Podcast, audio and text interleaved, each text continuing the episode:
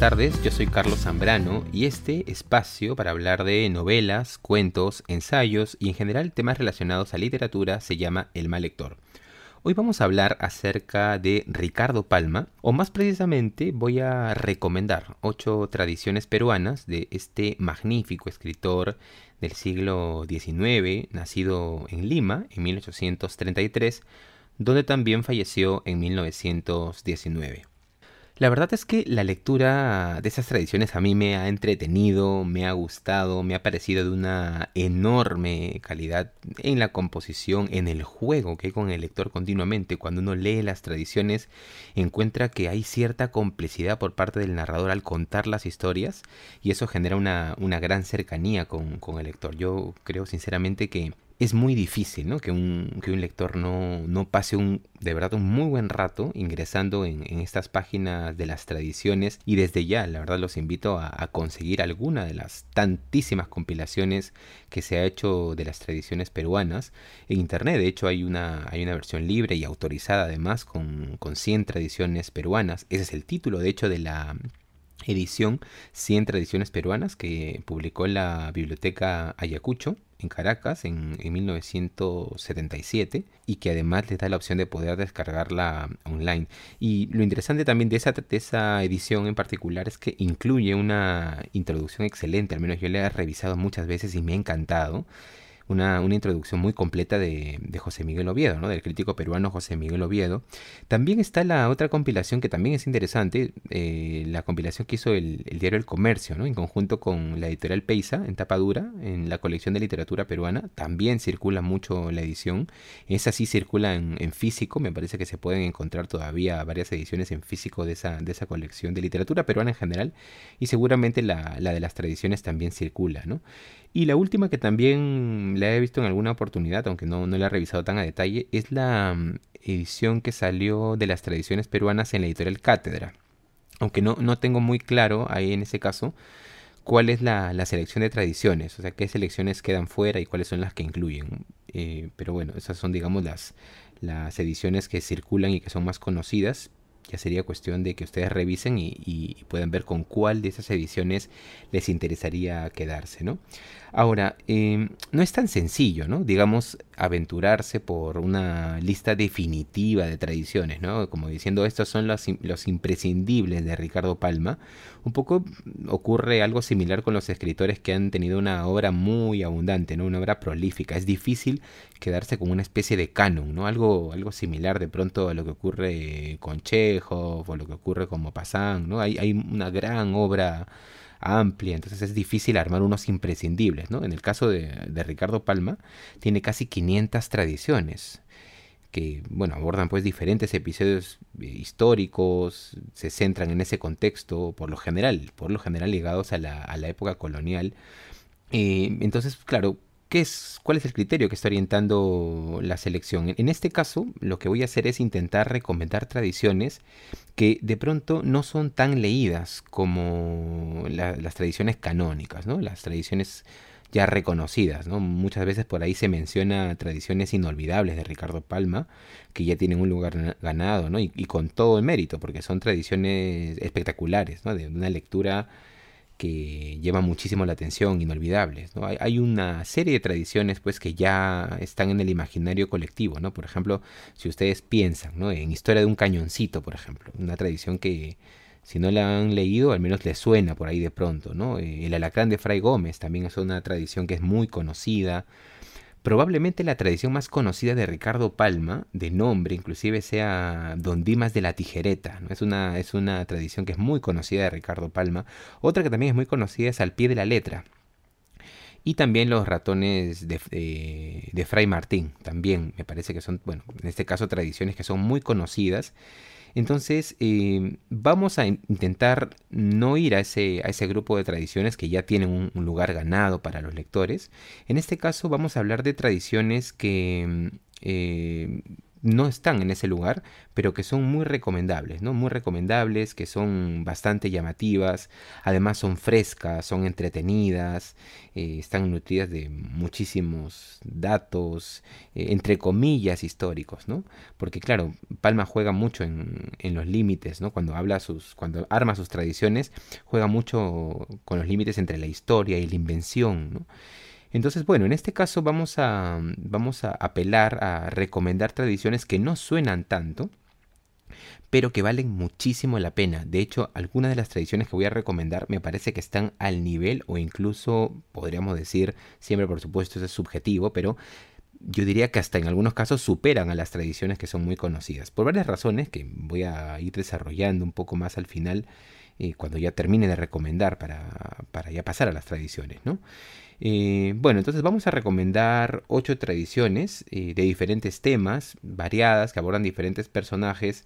Mm, podría también ser esto entendido como una ruta de lectura para el que guste. Me parece que es una buena manera también de introducirse a Ricardo Palma, eh, a la lectura de sus tradiciones y ir retomando el gusto que, merece pues un tremendo escritor como, como Palma.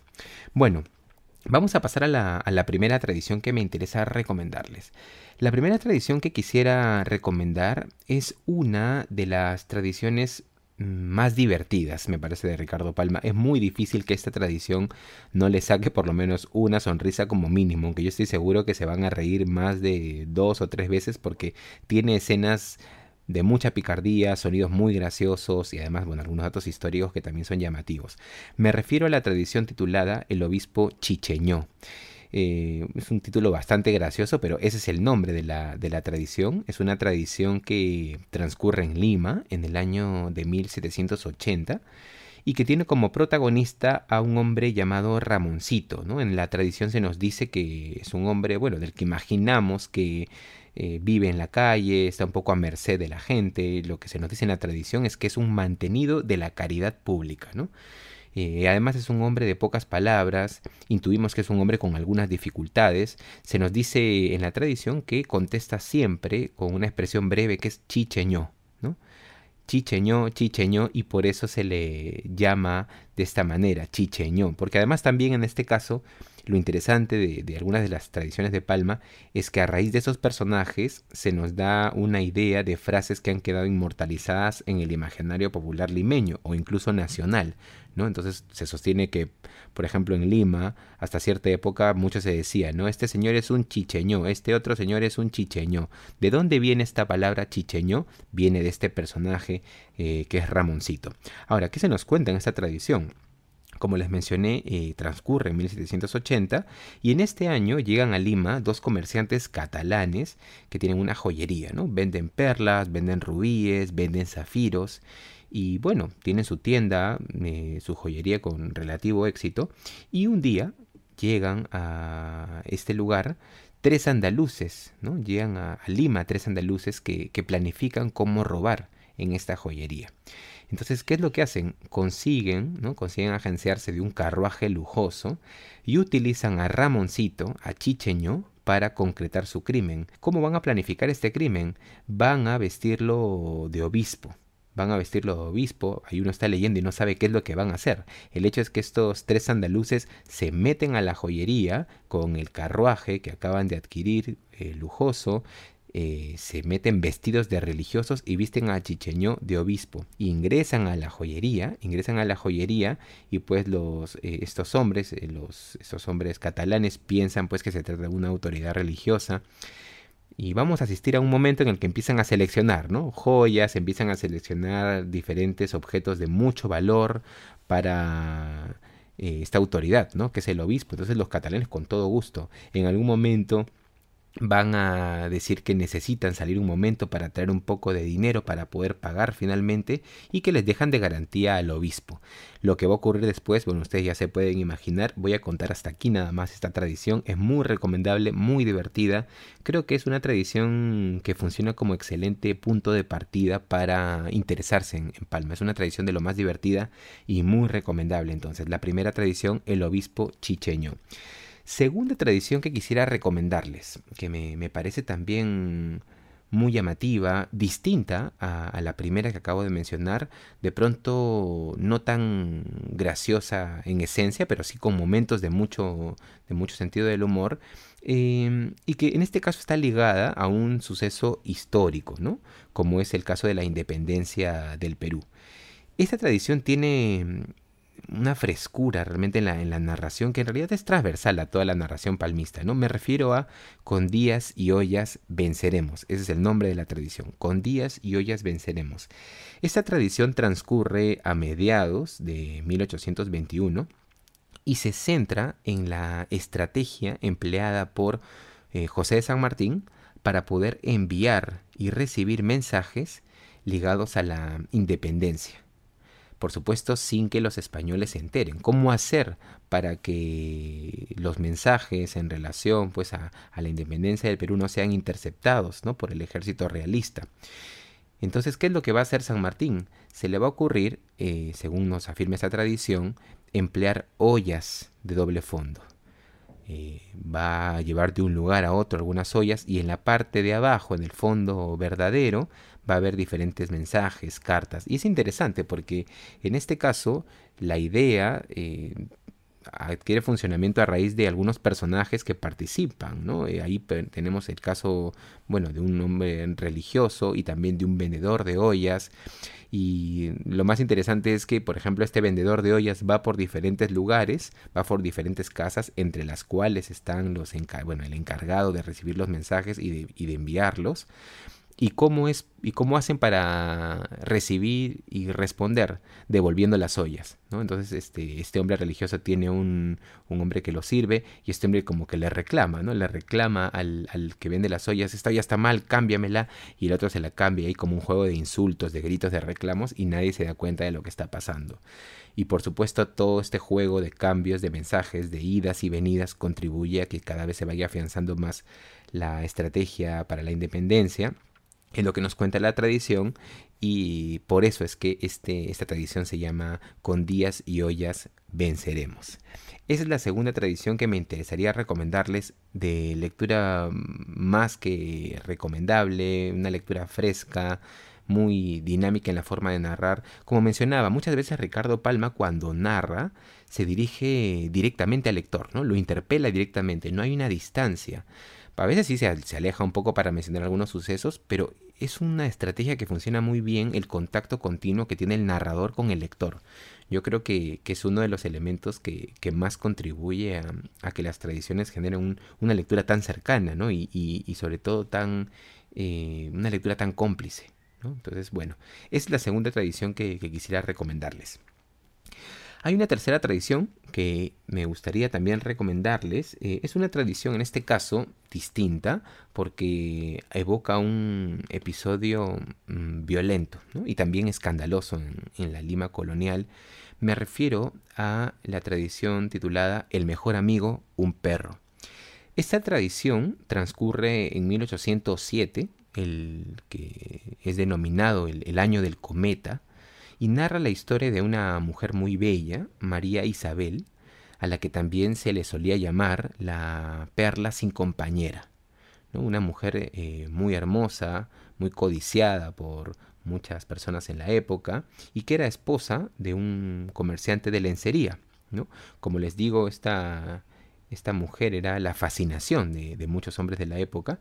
Y bueno, eh, un día llega a Lima un hombre llamado Mauro Cordato que se va a enamorar de ella, se va a enamorar perdidamente de ella, sumamente atraído. El problema es que nunca va a ser correspondido y en el caso de Mauro Cordato se nos dice en la tradición que estaba acostumbrado a ser correspondido por cualquier mujer hacia la que él eh, dirigiera algún tipo de interés, ¿no? Entonces, bueno, este rechazo va a generar una especie de trauma o de impacto en Mauro Cordato y a raíz de este rechazo, que va a ser continuo, porque además Mauro Cordato constantemente va a dirigirse a, esta, a esta mujer que, le va a dejar claro que no tiene ningún interés en engañar al esposo.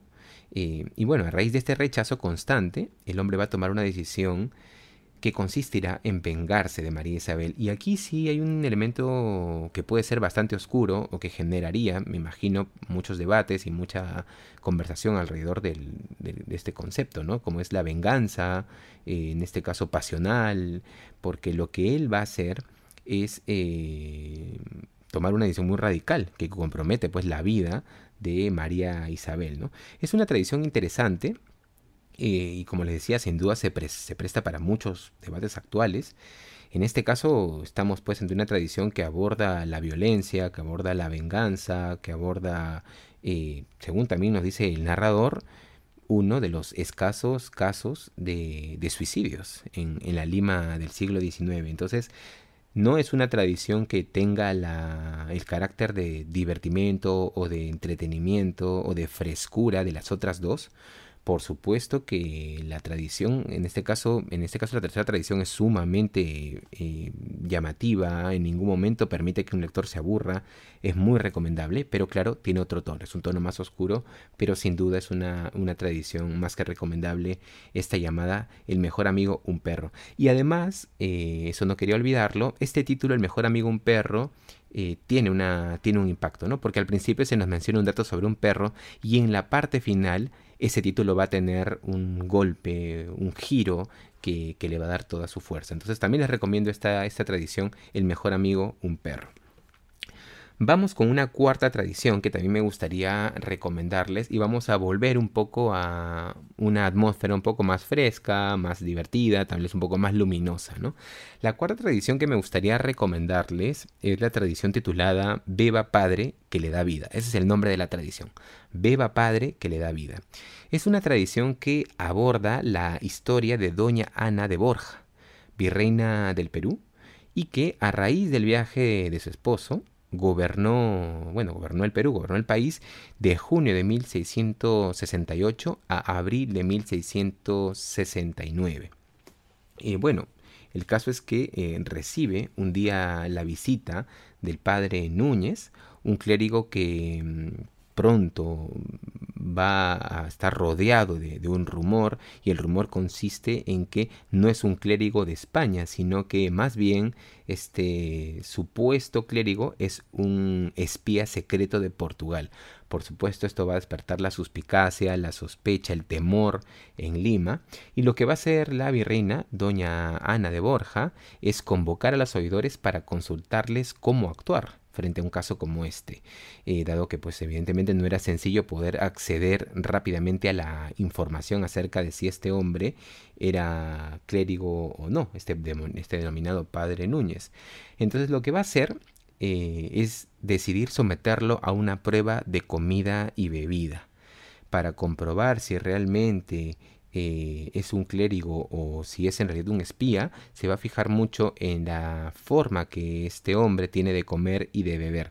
Eh, este, esta tradición es muy interesante, tiene una escena final que además juega mucho con el humor porque el padre eh, o este hombre va a, beber continuamente lo que le ofrecen y en algún momento esta mujer, doña, Ana de Borja, le va a decir, beba padre, que le da vida, ¿no? Beba, beba tranquilo, que le da vida. No, no quiero contar en muchos de los casos cómo terminan las tradiciones o por completo las tradiciones para que ustedes las puedan leer, pero también les recomiendo muchísimo esta tradición, ¿no? Beba Padre que le da vida, una tradición que he disfrutado muchísimo, la he leído dos, tres, cuatro veces anotando siempre elementos, porque tiene también eh, la tradición palmista tiene una, una, una particularidad, ¿no? que es que conforme se nos narra la historia, conforme se nos cuenta lo que lo que la tradición, lo que la tradición contiene, también por momentos se nos eh, intercalan algunos datos históricos o entre comillas históricos mm, en relación a Lima, sobre sus costumbres o sobre dichos. Es una particularidad que también, bueno, seguramente comentaré algo después, pero de la forma de narrar en Palma. Algo de eso también decía José Miguel Oviedo en su tremenda introducción pues, a, las 100 tradiciones peruanas publicada por la Biblioteca Ayacucho. Las eh, particularidades del narrador. No es un narrador que solamente cuenta una historia y ya, sino que muchas veces las tradiciones también son empleadas para intercalar información eh, variada, que no va directamente al cuento, pero que sí proporcionan datos sobre determinado virrey, determinada anécdota nacional, o inclusive algunos episodios ligados, bueno, en este caso a España, eh, o a reflexiones del mismo narrador. Entonces, eh, eso hace que la, que la tradición no, no caiga en la monotonía, ¿no? Por un lado, tengamos la, que tengamos la historia que se nos está contando y por otro, que se nos den algunos datos históricos que van un poco aderezando, vamos a decir así, la, las historias de las tradiciones. Bueno, la quinta tradición que me gustaría recomendarles es una de las tradiciones que, más me han gustado. Diciendo desde el principio que todas las tradiciones que he mencionado, que, que, estoy mencionando, me encantan, todas creo que son muy recomendables. Son tradiciones que uno puede leer dos, tres veces y que los van a entretener y les van a gustar mucho. Pero claro, cada uno tiene por ahí algunas preferencias, algunos gustos. Y dentro de la selección que he hecho, una tradición que nunca se me va a olvidar es la tradición titulada Santiago el Volador es una, es una tradición que transcurre, bueno, esencialmente en el año de 1761, aunque también se nos cuentan algunos episodios ligados a algunos años anteriores y algunos años posteriores.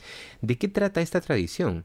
Eh, esta tradición aborda la historia de un hombre eh, llamado Santiago que presenta un proyecto, una especie de planos eh, para poder volar. Se nos cuenta que durante muchos años analizó el funcionamiento de las aves acerca de cómo volaban y que presentó, bueno, a la Real Audiencia de Lima un método para poder volar. Este método nunca fue aprobado, siempre fue rechazado, pero claro, el narrador nos intercala, y eso es algo muy bonito de, de esta tradición, algunas noticias de periódicos en donde se habla acerca de las solicitudes o de anécdotas ligadas a este personaje Santiago el Volador. Entonces por ahí también complementa. Y el hecho es que este, este señor Santiago, este hombre Santiago, pretendía volar, pretendía salir del Cerro San Cristóbal y llegar a la Plaza de Armas volando. Y un día surge una noticia eh, falsa acerca de que se va a lanzar desde el Cerro San Cristóbal, entonces todos los limeños de la época salen a ver cómo, cómo este hombre vuela. Pero claro, como era una noticia falsa, nunca lo hace. Pero lo que ocurre a raíz de esto es que los pobladores de Lima se enfurecen eh, se decepcionan al no verlo volar y entonces, bueno, eh, prácticamente lo amenazan, ¿no? O sales volando tú o nosotros nos encargamos de ti. Y a raíz de esto, bueno, las autoridades de la época lo protegen para que no le hagan nada, ¿no? Eh, es una anécdota, es una tradición que se centra mucho en desarrollar un personaje histórico, ¿no? Es un personaje histórico, si ustedes consultan algunas fuentes, se puede observar que, que, sí, efectivamente hubo un personaje denominado Santiago con estas características, y bueno, es una tradición de ese tipo, yo también los invito a revisar esta tradición, me gustó muchísimo la variedad de elementos, no solamente, como decía hace un momento, no solamente contando la historia de Santiago, sino también colocando algunos datos, intercalando datos sobre noticias, sobre cartas en relación a quién fue y cómo este personaje de Santiago ha sido inmortalizado en la historia de Lima. Porque esta tradición empieza contándonos cómo hay muchos títeres populares en Lima y uno de esos títeres, dentro de los cuales, por ejemplo, se nos mencionan nombres, ¿no? Como eh, Chocolatito, Ñajerundia, Año Silverio, eh, Piticalzón y Santiago el Volador también. ¿no? Entonces es como Santiago el Volador ha llegado a ser un nombre de un títere muy famoso y se nos intenta, intenta, explicar por qué este nombre ha alcanzado tanta popularidad. Entonces también les recomiendo mucho esa tradición, a mí me ha gustado muchísimo, los invito a revisarla, Santiago el Volador. Bueno, nos vamos acercando a las últimas tradiciones. Nos quedan tres tradiciones. La sexta tradición que me gustaría recomendarles es una tradición que también me ha encantado. Tiene un tono diferente. Eh, se llama Las tres etcéteras del Libertador. De verdad que los invito a leerla. Es una tradición mm, sumamente entretenida realmente tiene muchos elementos históricos que también aderezan la historia. En este caso, bueno, el factor histórico es mucho más fuerte, aunque trabaja pues el elemento privado de la historia, ¿no? En este caso se trabaja mucho un aspecto que es la debilidad que tenía Bolívar, según sostiene la tradición, por las mujeres. Entonces, ¿qué es lo que ocurre? Que en uno, en uno de los episodios pues, de independencia del Perú se sostiene que el ejército de Bolívar se va a eh, quedar en un lugar y que se le pide al encargado del lugar que eh, coloque pues este lugares para los caballos, lugares donde puedan dormir el ejército y por supuesto una habitación de gran lujo y de gran comodidad para eh, Simón Bolívar. Y hay algunas cuestiones ligadas pues al, lujo, a la comodidad que siempre eran propias de Bolívar, ¿no? que siempre eran propias de Bolívar. Entonces, ¿qué ocurre? En la carta lo que se le pide a este hombre es que coloque tal detalle, tal otra cuestión y que hay, eh, hay, un momento en el que se dice, ¿no? Y etcétera, etcétera, etcétera. Ahora, este hombre que es el encargado de esta posada, de este lugar, se va a preguntar qué significa, etcétera, etcétera, etcétera. Ahí es donde el narrador va a mencionar que era muy conocido el hecho de que Bolívar tenía cierta debilidad por las señoritas, ¿no? Y que tal vez a lo que se refería ese etcétera, etcétera, etcétera, era que deseaba compañía. Bueno, a raíz de esta interpretación va a haber toda una especie de búsqueda de ver quién puede llegar y el final de esta tradición es sumamente divertido. Eh, también trabaja mucho con el aspecto pues de, los malos entendidos, ¿no? que también es un elemento que está presente inclusive en, otras tradiciones que ya he mencionado, ¿no? como al pie de la letra. Eh, las tres etcéteras del Libertador me parece que es una tradición, una tradición más que recomendable. Los invito a, revisarla, realmente van a pasar un rato muy agradable de lectura. La séptima tradición que me parece muy recomendable es una tradición que no narra directamente una historia, o sea, no está ligada a narrar un suceso como si las que he mencionado, sino que es una especie de mm, argumentación que aprovecha eh, esa, precisamente esa argumentación para contar algunos datos históricos. En este caso, eh, la tradición se llama las poetisas anónimas y va a abordar una argumentación Em, que se centre en dos textos escritos supuestamente por autoras femeninas, ¿no? Tanto el caso de Amarilis como el caso de Clarinda. En el caso de Amarilis escribió pues un texto destinado a Lope de Vega, en la denominada Epístola Belardo, y en el caso de Clarinda un texto denominado Discurso en Lord de la Poesía, a finales del siglo XVI. Entonces, bueno, lo que va a hacer esta tradición es cuestionar la identidad femenina de estos dos textos. Independientemente de si uno puede estar a favor o en contra de la argumentación de Palma, lo interesante de esta tradición, de esta tradición es cómo aborda estos dos personajes para contarnos cómo era la educación de la mujer en la época. Bueno, lo que él sostiene, lo que sostiene el narrador, es que era muy difícil pensar en textos de gran complejidad teniendo en cuenta el grado de educación general que tenía la mujer en ese tiempo, ¿no? Entonces, eh, más que como, como le decía, la argumentación de estar a favor o en contra de lo que sostiene el narrador, es interesante cómo se utiliza el recurso para narrarnos cómo era la educación de la mujer. Es una tradición que tiene algunos elementos de pronto de sarcasmo, propio de muchas de las tradiciones de Palma, pero yo creo que es una tradición más que recomendable y que les puede gustar mucho. Me ha hecho recordar, aunque no esté en la lista, podría estar, pero no le he colocado. Hay otra tradición muy similar, no la coloqué, pero la leí y me encantó también, que se llama El Quijote en América que también hace un eh, aborda una especie de episodio similar, ¿no?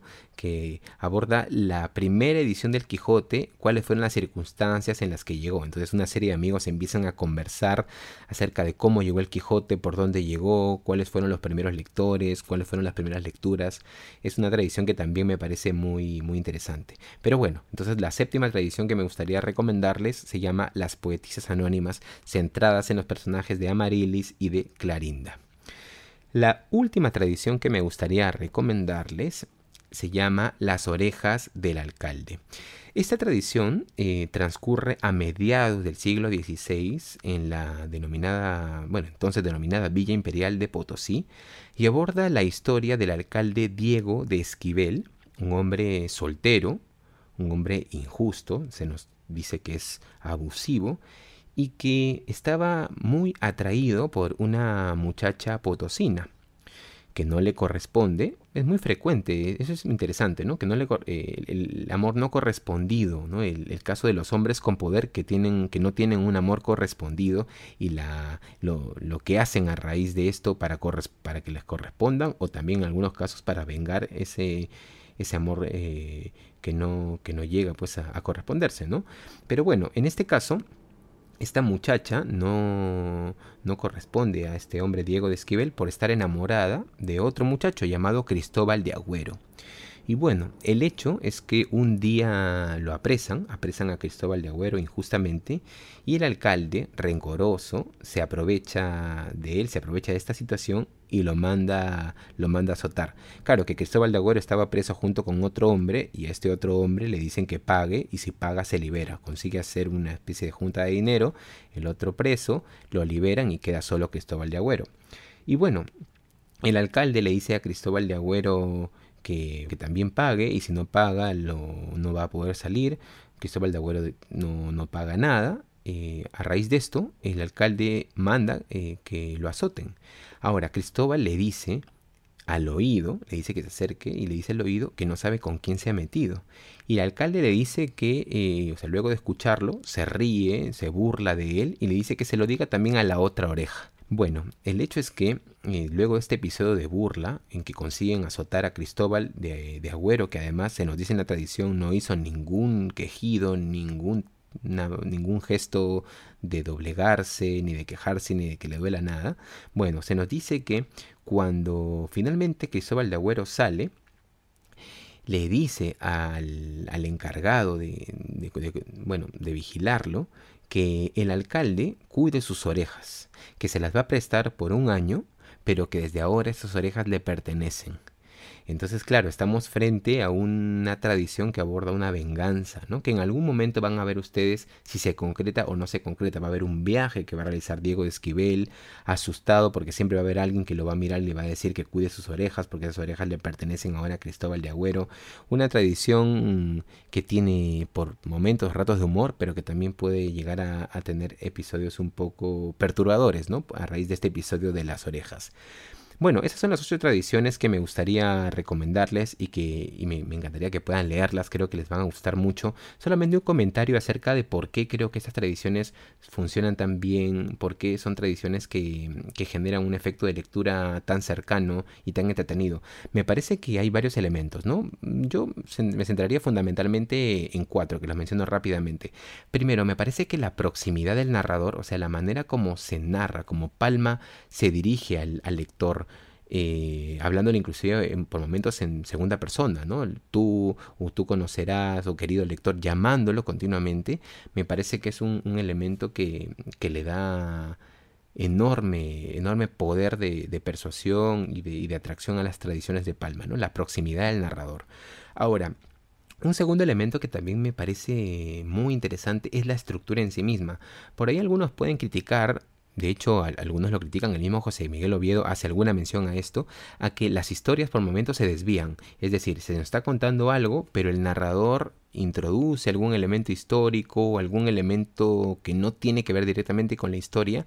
Y sí, por ahí en algunas tradiciones puede ser que se extienda demasiado, pero también esa estructura permite que el lector descanse o que tenga las expectativas de la historia que quede incompleta lea un poco las digresiones que también ayudan a contextualizar la historia dentro del, tiempo de la misma historia eh, y que cuando uno regresa, pues regresa ya eh, alejado, digamos, de, la anécdota que se nos había contado y, que, y con el interés eh, nuevo, ¿no? con el interés vivo. Y creo que esos elementos de la digresión, la estructura, la manera como Palma estructura las historias le dan variedad, ¿no? Le dan variedad y esa variedad me parece que le, da un elemento muy interesante a, estas tradiciones.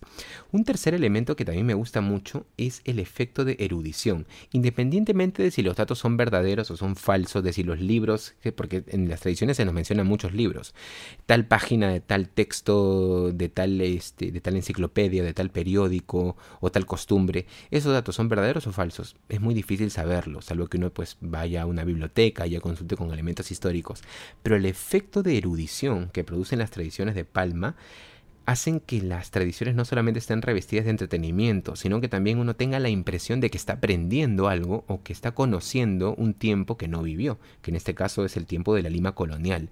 Entonces también creo que es un elemento muy interesante el efecto de, erudición que nos, que nos produce las tradiciones de Palma. Ustedes van a poder encontrar que en las tradiciones hay eh, títulos en cursiva sobre libros que uno no conoce o inclusive notas al pie sobre tal tomo, sobre tal página o tal enciclopedia tal año, ese elemento, ese efecto de, erudición, independientemente de si es verdadero o falso, y quiero repetir esta idea, nos da un, efecto que, me parece le da una variedad a las tradiciones, sumada a la historia que nos presenta, a la naturalidad, a la proximidad del narrador, a la variedad de la historia. El efecto de erudición me parece que es un punto muy a favor de, de la lectura y le da mucha frescura.